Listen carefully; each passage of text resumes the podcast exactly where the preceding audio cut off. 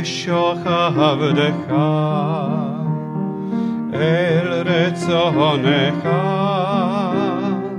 משוך עבדך, לה לה לה לה לה לה, אל רצונך. ירוץ עבדך כמו אייל, ישתקע אלי לי לי לה לה לה לי לי לי אל מול חדרך. ירב לו ידידותיך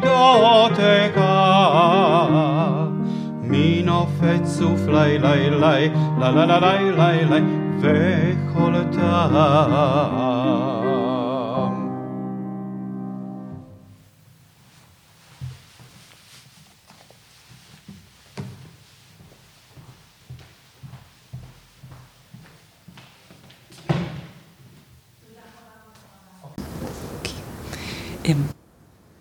hallo und Shalom an alle Zuhörer. Ich bin Dorit von Bet Shalom und freue mich heute, ähm, Frau Dr. Hanna Kees zu begrüßen, ein Mitglied von Bet Shalom, zu dem Thema von Psychosomatik, ähm, Religion und geistiger und körperlicher Gesundheit. Hallo. Ich bin Hanna Kees und seit knapp 40 Jahren im Bereich, im Fachbereich äh, Psychosomatik tätig. Ich bin niedergelassene Ärztin, habe aber meine Spuren seinerzeit verdient, wie man das als Arzt macht. Erstmal das Studium, dann äh, sucht man sich sein Fachgebiet oder wird ausgesucht. Bei mir war das ganz, ganz viel auch äh, äußere Fügung und äh, ja, arbeitet dann in einer Fachklinik, macht dann seinen Facharzt und wie gesagt, dann habe ich als Niedergelassene gearbeitet. Ja, und aus diesem äh, Bereich heraus möchte ich ein bisschen was erzählen. Dorit. Ja, die erste Frage ist mal, was ist eigentlich Psychosomatik? Und welche Beziehung gibt es zwischen Wissenschaft und Seele? Psychosomatik ist jetzt ein Fachgebiet, anerkannt, Facharzt. Es gibt allerdings zwei Zugänge zur Psychosomatik. Das eine ist von der Medizin her nach einem äh, abgeschlossenen Studium oder eben von der Psychologie her. Wenn man das abgeschlossen hat, das Studium, muss man auch eine Fachausbildung machen. Also wir müssen die auch machen, äh, die Psychologen auch, wobei bei den Psychologen natürlich äh, ja die körperliche Seite nicht mit drin ist, die, die haben wir als Aufgabengebiet, dass wir die Leute auch körperlich abklären müssen, dass wir auch äh, Medikamente geben müssen, äh, wenn es notwendig ist. Es überschneidet sich als Psychosomatik sehr mit dem Fachgebiet Psychiatrie. Das ist die eine Sache, muss man auch äh, einen Teil der Ausbildung machen. Dann auch mit der inneren Medizin und dann eben mit den psychosomatischen äh, Techniken, die wir erlernen. Also Entspannungsverfahren, äh, ganz klassische äh, Patientenbehandlung zum Beispiel. Also ist dann eine sehr lebendige Ausbildung und ganz, ganz wichtig, wir müssen uns selber kennenlernen. Also wir müssen eine sogenannte Le Lehrtherapie machen, äh, damit wir auch wissen, wo unsere eigenen wackeligen Anteile sind, verletzlichen Anteile sind und äh, unter Umständen auch eine eigene Therapie noch machen. Ganz, ganz wichtig. Das ist wahnsinnig spannend. Ich stelle mir jetzt die Frage als Laie, der keine Ahnung hat, woher weiß ich denn als normaler Mensch, nicht als Arzt, ob mein Leiden oder mein Kind oder meine Mutter ähm, wirklich eine Krankheit haben, also eine körperliche Krankheit haben, oder ob die, die Seele sozusagen durch den Körper irgendetwas anderes sagen. Wenn wir Betroffene sind, wenn wir Patienten sind, äh, können wir das gar nicht machen. Äh, wir brauchen jemanden, der das abklärt die beste Anlaufstelle als erstes. Ich meine, man merkt ja, es stimmt irgendwas nicht an mir oder bei meinem Kind stimmt irgendetwas nicht an mir. Ich leide und am besten ist eigentlich, man geht erst mal zur Hausärztin oder zum Hausarzt und die, ja, schicken einen schon weiter.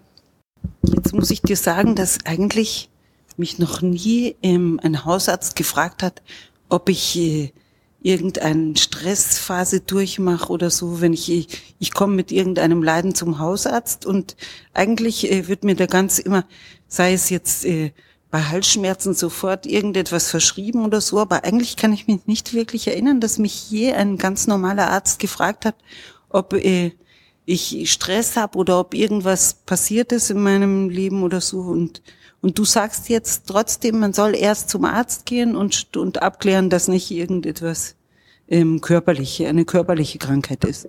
Wir haben, also ich meine, da sind wir ja auch ausgebildet und nicht als Fachärzte, sondern als Ärzte oder Psychologen. Wir haben schon auch den sogenannten, ja, ärztlichen Blick oder, oder den Psycholo den therapeutischen Blick da ist schon irgendetwas. Ein Mensch, der beispielsweise eine Angststörung hat oder was auch immer. Lassen wir erst einmal die Diagnosen auch ganz, ganz weit weg. Es geht um das Erleben und Verhalten. Ein Mensch, der krank ist, der ist einfach anders. Der ist, ich sag, wie bei einem Hautausschlag, einer Hautkrankheit. Das ist sehr, sehr typisch. Es geht sehr viel über das diagnostische Instrument, äh, ja, Empfinden. Und ja, das, also man spürt das auch, dass Mensch verändert ist. Das finde ich wahnsinnig interessant, was du sagst. Und da wollte ich eigentlich zurückgreifen auf das Lied, mit dem wir diesen Podcast begonnen haben. Ähm, du hast dir das Lied, ein religiöses Lied ausgesucht, ähm, Der Freund der Seele. Warum? Erstmal sind es zwei äh, Lieder, die in der Liturgie vorkommen und es sind ja in diesem Fall zwei Bezeichnungen von Seele. Im Deutschen haben wir dieses eine Wort für Seele, aber wir haben die Körperseele, Nefesh, und wir haben die, ja, die, die innere Seele oder die göttliche Seele oder wie man es jetzt auch nennen mag. Äh, wir haben noch ein drittes, aber da habe ich kein Lied dafür gefunden. Es geht auch um den Ruach, also den göttlichen Hauch, den göttlichen Atem, der sozusagen zwischen beiden auch vermittelt, aber Neshama und Nefesh. Neshama kommt sehr, sehr häufig vor im Tanach. Neshama, äh, Neshama deutlich weniger. Äh, aber das eine, wie gesagt, ist eher der körperliche Aspekt, die, ja, ich sage mal, äh, die Verkörperung und Neshama ist sozusagen das Innere. Beides eigentlich kaum greifbar, aber sehr, sehr spürbar. Als Menschen können wir das spüren. Ich finde es total interessant, was du gerade erzählst und wollte nochmal zurückkommen, wie du bist ja auch Mitglied bei Bet Shalom ähm, und hast dich anscheinend bewusst oder wahrscheinlich bewusst für äh, die Mitgliedschaft in einem liberalen Judentum zu äh, entschieden. Und hat, hat das was damit zu tun mit Gesundheit oder ist, ist es äh, jetzt Nein, überhaupt nicht. Also ich bin jetzt weder eine katholische, evangelische, muslimische, äh, jüdische oder wie Ärztin, das ist ein sehr klares Fachgebiet, da gibt's auch ein äh, klares Instrumentarium und äh, vielleicht haben wir das ein bisschen im Hintergrund. Ich habe beispielsweise auch viel mit muslimischen, schwerst traumatisierten jungen Männern oder damals waren es ja eigentlich noch Kinder, mit 14, 15 ist man noch ein Kind, die zu mir gekommen sind, gearbeitet. Und natürlich habe ich auch da immer den religiösen Aspekt im Hintergrund gehabt. Klar, haben wir auch drüber ge gesprochen.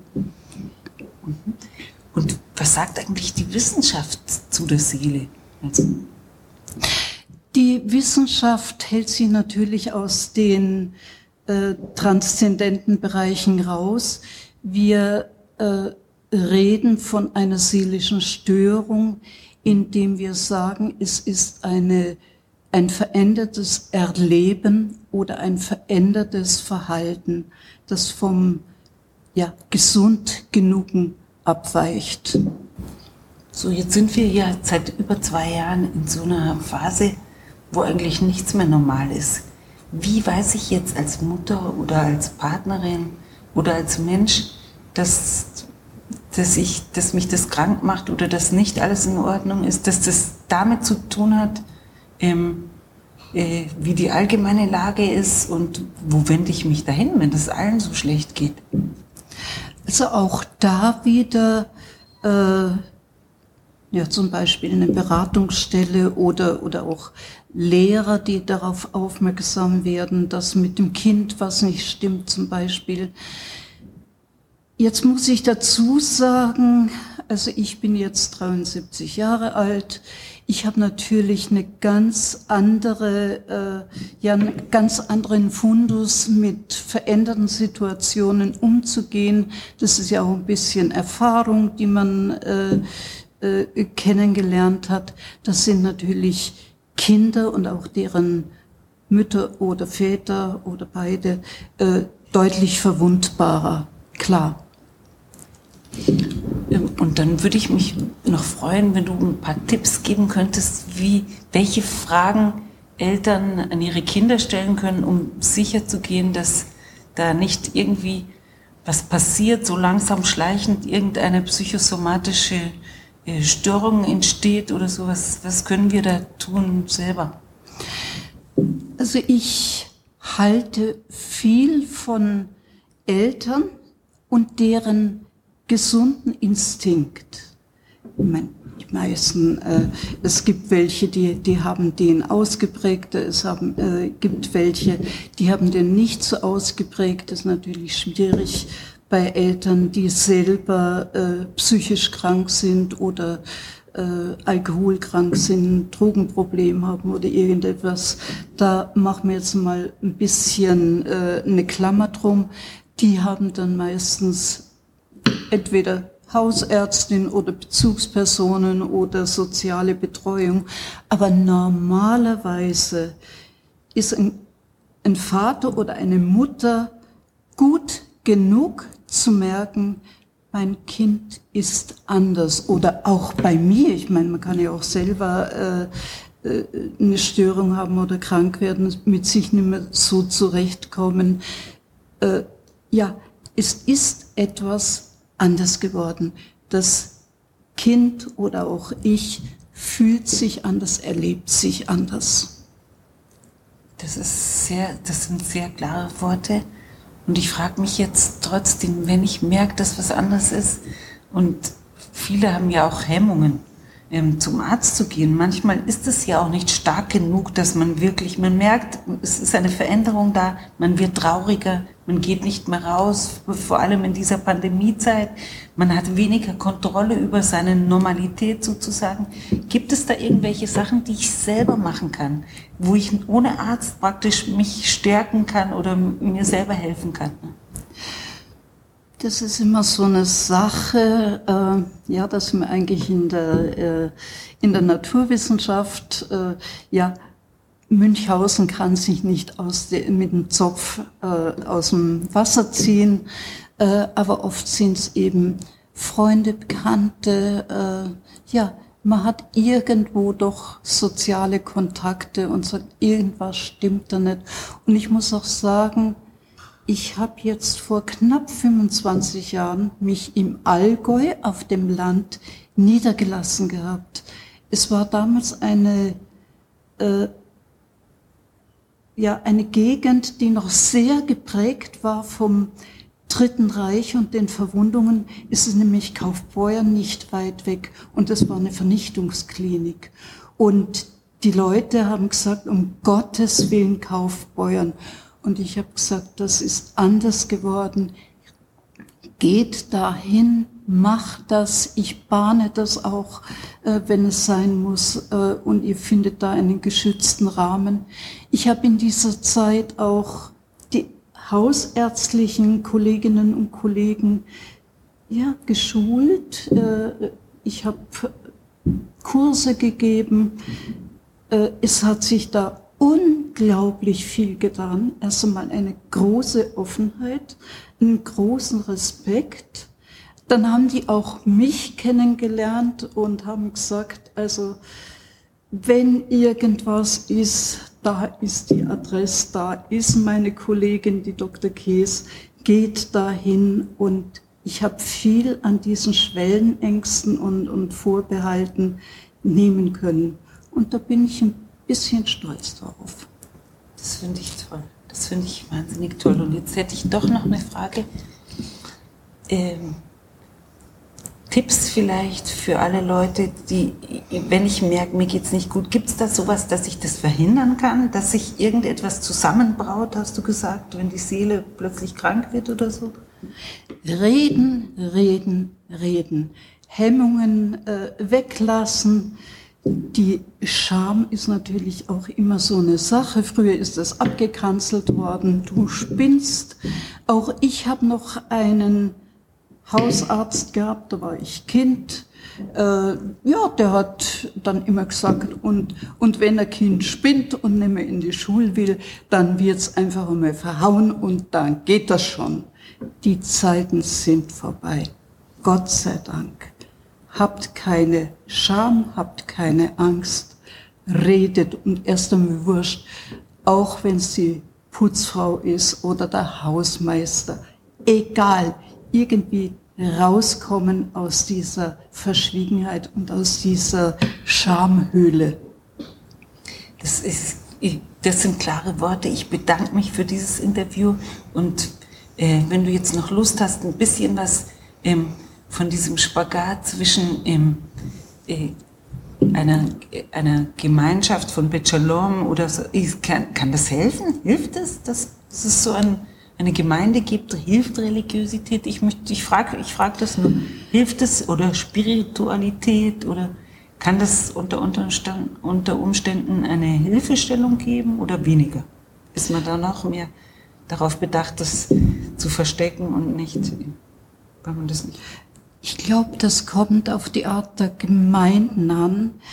Äh, ich habe jetzt gerade von Deborah Feldmann ihr zweites Buch gelesen, das mich unglaublich auch berührt hat. Das erste ist ja unorthodox, diese, dieser Versuch einer Befreiung.